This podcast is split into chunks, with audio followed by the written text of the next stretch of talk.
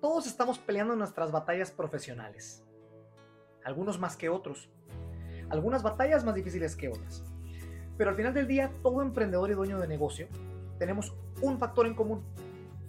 Buscamos una sola cosa. Éxito. Dicho esto, creamos un episodio especial para ti. Recopilamos algunas de las preguntas empresariales más comunes que nos llegan de ti, de la comunidad de negocios en libertad. En este episodio encontrarás un lingote de oro en información y respuesta a los errores de otros. Aprenderemos en camisa ajena. Sabrás qué hacer y qué no hacer en tu negocio para así poder escalonarlo al siguiente nivel. No importa el tipo de negocio o la industria en la que estés. Créeme, quieres escuchar este episodio. Bienvenido. Autoempleado, ¿te gustaría ver caminar tu negocio solo? Como una serie de engranes altamente sincronizados el uno con el otro? Bienvenido a la tercera temporada del podcast de negocios en libertad.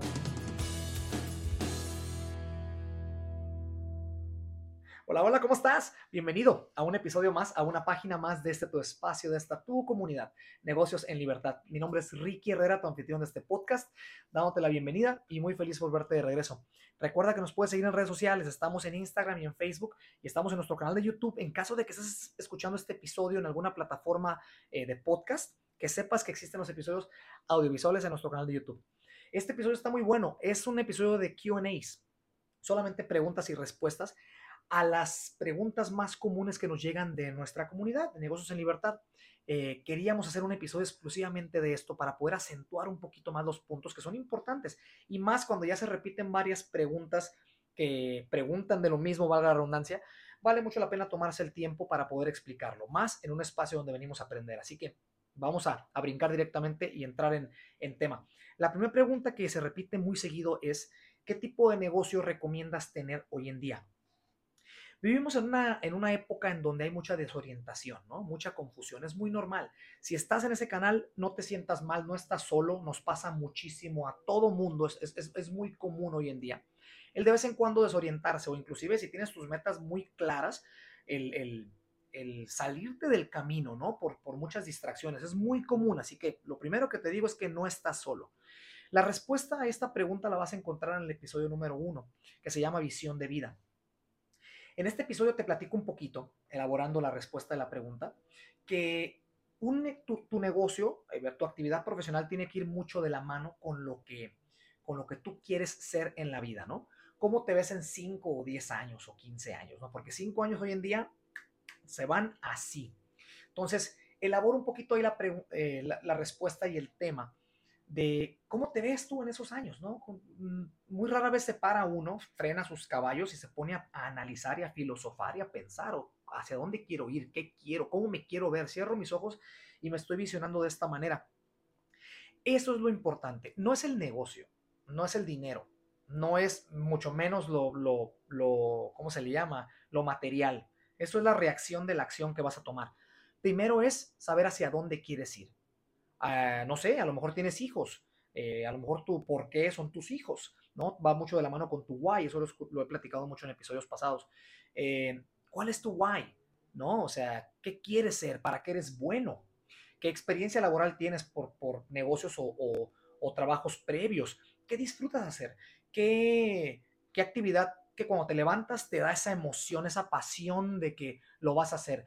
¿Qué se te da naturalmente? A lo mejor eres bueno para cantar, a lo mejor eres bueno para bailar, a lo mejor eres bueno o buena para, para los números, para, para conectar con gente, o a lo mejor eres introvertido. Hay que, esa respuesta está adentro de ti. Tienes que escarbar dentro de ti y, y, y saber, eh, eh, más, investigar un poquito más a fondo quién eres, ¿no? ¿Quién eres? ¿Qué botones te detonan? Eh, ¿Qué quieres hacer? ¿Sale? El episodio número uno, escúchalo, visión de vida, te va a ayudar muchísimo a encontrar esa, de esa desorientación regresar un poco al camino de, del estar enfocado, porque es muy importante. Hoy en día, ya lo mencioné en episodios pasados, el commodity, el commodity más, eh, vamos a llamarlo, el más peleado por las empresas multimillonarias allá en, a nivel mundial, abajito del agua, está la atención de la persona. Todo mundo estamos peleando por atención a la persona. El marketing está basado en atención, en, pelear la atención de la persona, en capturar. Quien tenga más atención de las personas es el que gana, porque de, igual manera obviamente expones mejor tu marca. Entonces, cuídala, cuídala como si fuese oro literalmente en un lingote en tu brazo, ¿no? En tus manos. Tu atención, enfócala en donde, hacia donde quieres ir, tus metas, clarifica primero ello y el negocio y el dinero y todo eso viene después. Siempre he dicho que es más difícil saber qué quiere hacer uno para que haya felicidad, para que haya, eh, para que te sientas lleno, llena, ¿no? Desde muy dentro y no vayas nada más a trabajar por trabajar.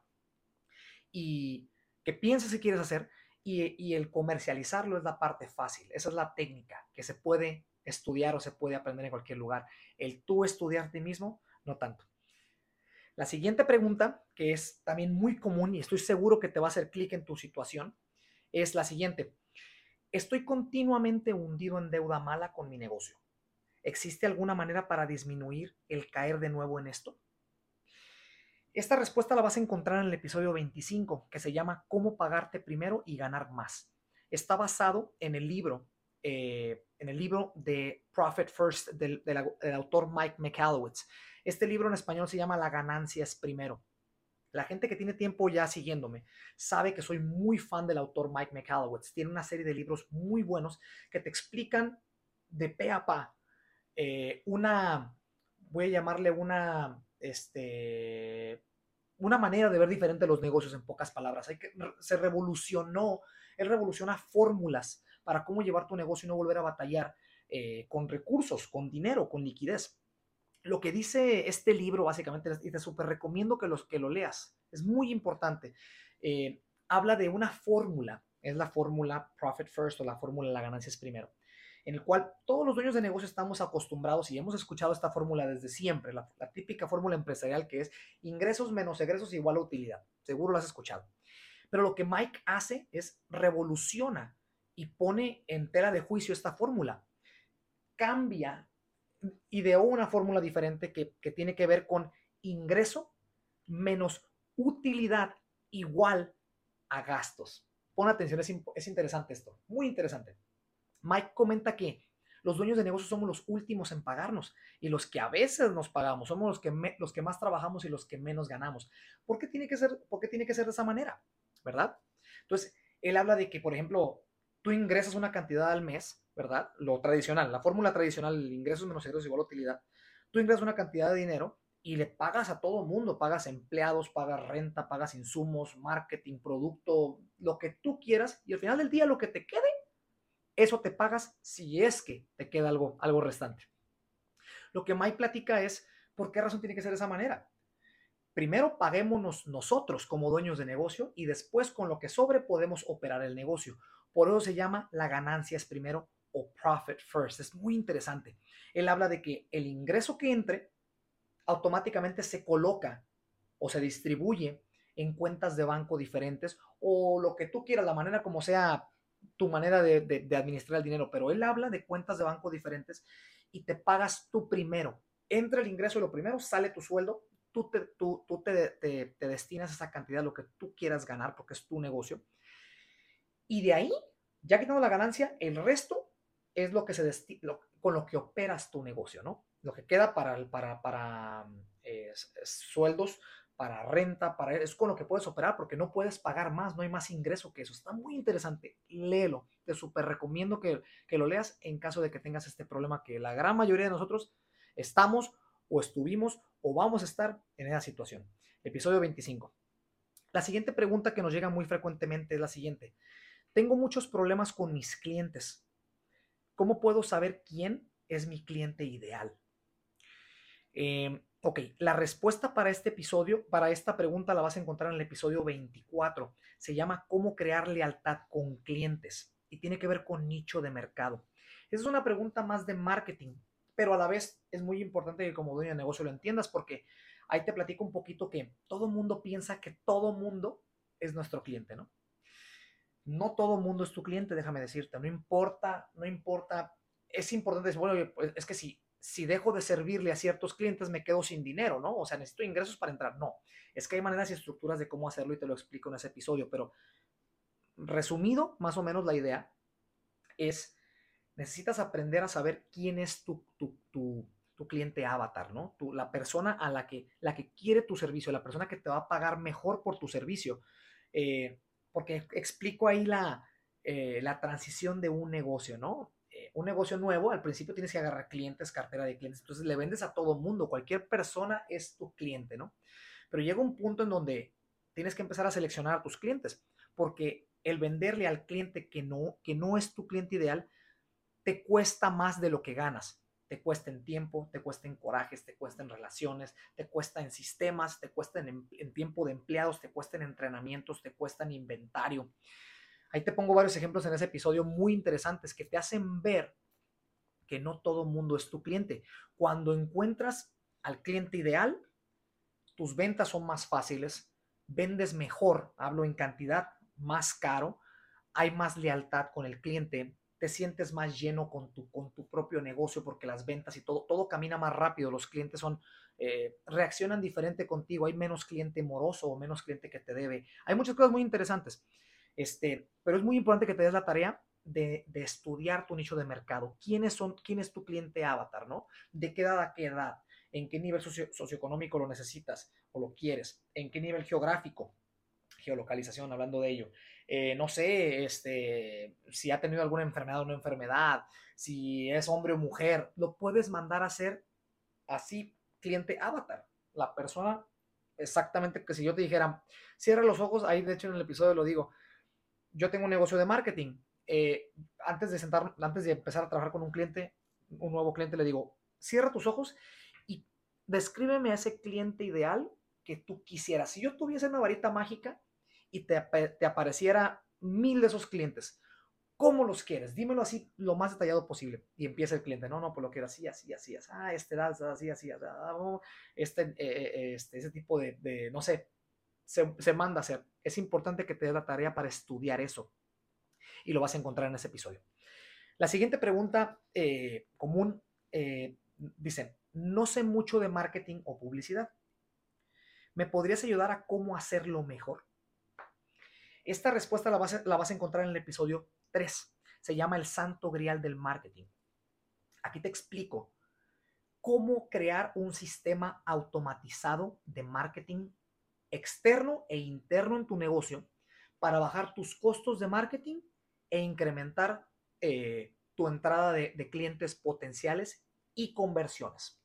Resumido en, lo que platico en este, en este episodio y el engranaje que te estoy platicando, te platico cómo se, establecen eh, estrategias de marketing para atraer clientes potenciales, ¿no? Esto puede ser por todos los canales de marketing que te puedes imaginar y no todos los canales de marketing son buenos para tu negocio. Todos son buenos sabiéndolos aplicar en el momento correcto, en la industria correcta, en el timing correcto de la industria correcta y con tu presupuesto correcto y con el proveedor de servicios correcto, ¿no? Como todo en la vida. No hay nada malo, nada bueno. Si, has tenido mala experiencia con algún canal de, marketing es muy probablemente porque esa persona que te dio el servicio no lo hizo correctamente o tú no sabías lo que estabas haciendo, que es muy común, es muy normal en dueños de negocio. Es por eso que delegamos en personas que conocen de marketing. Pero ¿qué te platico? Se establece, yo lo defino en cuatro etapas. Para, establecer ese engranaje automático que te comento, son cuatro engranajes en tu negocio.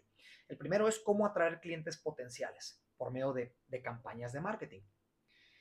Entre el, cliente potencial, vamos a hablar de una persona, el cliente potencial, y ese cliente potencial va a dar a una, a una base de datos, a un CRM, en donde vas a dar seguimiento con el cliente frecuentemente. Esta primera etapa te va, va a traer clientes de todo, ventas luego, luego, o clientes que no quieren tu venta. Ambos van a dar a esta lista independientemente al CRM. Aquí en ese CRM es donde vas a manejar absolutamente todo. Ese CRM es súper poderosísimo porque en los meses delante te va a dar, te va a decir qué estrategias de marketing están funcionando, cuánto puedes pagar o qué no puedes pagar, cuánto está pagando cada cliente. No sé, Chuchito ha, pagado, no sé, no sé, 25 mil 790 dólares en lo que va de seis meses. Aunque ya haces estrategias de marketing exclusivas para esa persona. Todo está enlistado en este CRM, ¿ok? Y te explico más a fondo ahí qué es un CRM hace seguimiento al cliente. El CRM es para dar seguimiento al cliente. Un seguimiento al cliente, el sistema follow-up, es casi garantía. de una venta en el futuro. Una persona que te dice que no ahorita no significa no para siempre. Puede ser que lo agarraste de malas, lo agarraste enfermo, lo agarraste con la familia, lo agarraste de fiesta o no necesita tu servicio. Continúa dando seguimiento a ese cliente una vez por mes, una vez cada mes y medio, cada dos meses, depende de tu negocio y tu industria. Y esa persona en un futuro, tú construyes una relación con ella automáticamente por estar dando seguimiento. Ya llega un punto donde ya sabe quién eres. Va a llegar un punto donde se va a abrir o le vas a dar al timing correcto por, ese, por esa insistencia. El follow-up súper poderosísimo. De aquí se pasa a la venta. Eso es ya cuando ya dicen, ok, perfecto, ¿qué costo tiene? Cotízame, funciona. Es el cierre de venta. ¿ok? En tu negocio ya, ya es donde ya hablamos de precios y cómo funciona y qué, qué es lo que das como servicio o producto. Y al final son clientes potenciales, los que ya te compraron, ¿ok? El nombre del juego es que estos clientes potenciales, como ya hay lealtad, obviamente, se reciclen en ventas, ventas y lealtad, ventas y lealtad, y se quedan girando aquí. Entonces, el nombre del juego es cómo pasar a clientes nuevos que entran y los pasas por, por, un, por el filtro de marketing y se quedan girando aquí.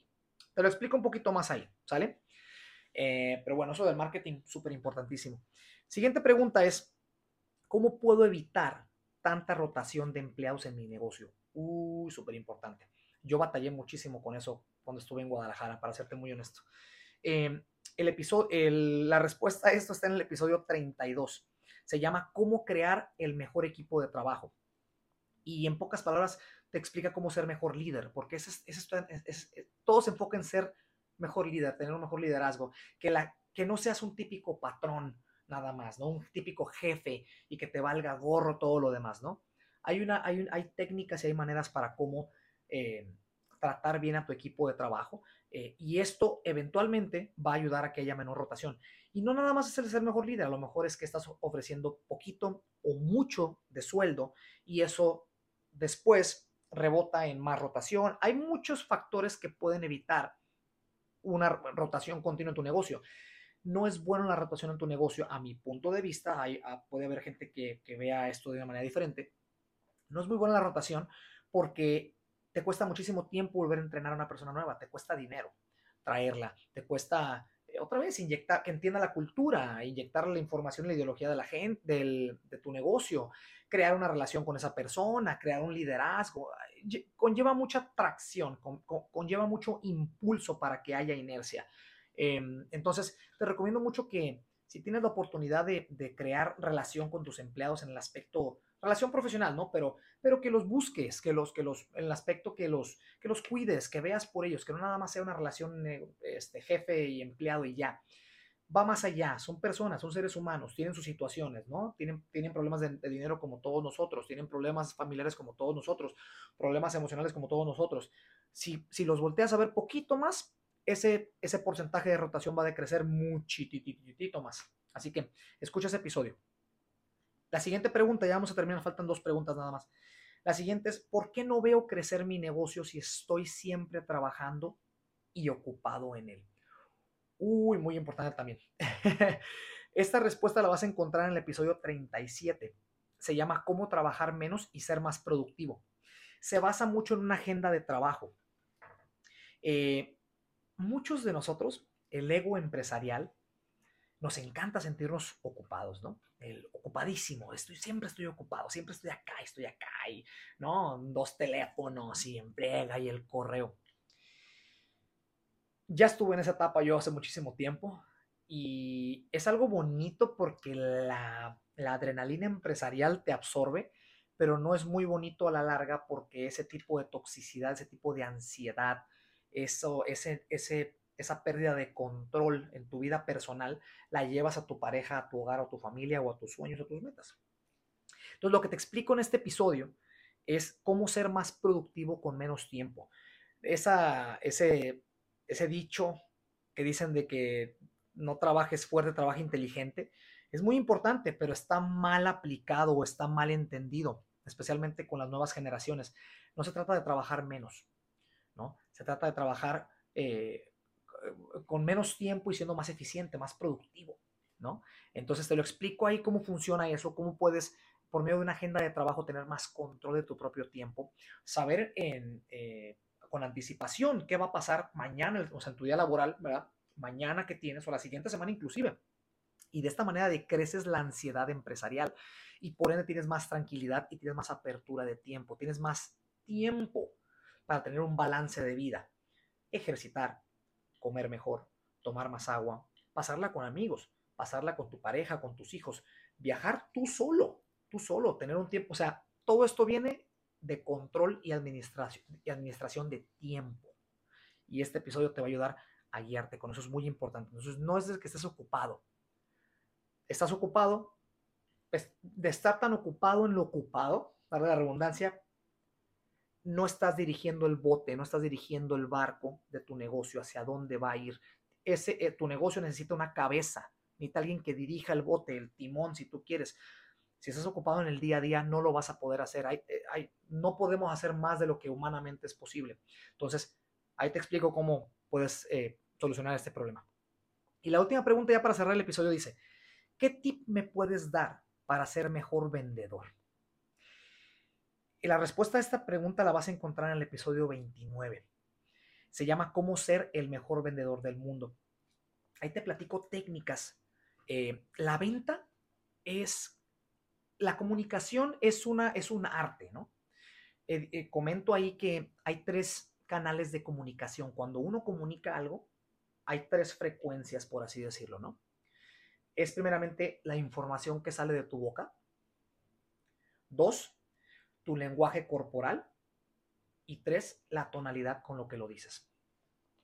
si, si lees un par de libros de programación neurolingüística, que es lo que te explica conforme a la comunicación, una de las, de las, de las ciencias que te ayudan, eh, te explica que es, es, es, es, un, vamos a decir, me, pudiese equivocar en los, en, los, en los porcentajes porque tengo años que leí estos libros, pero un 65-70% de esa comunicación, el receptor, la persona que te está escuchando, se fija en el lenguaje corporal.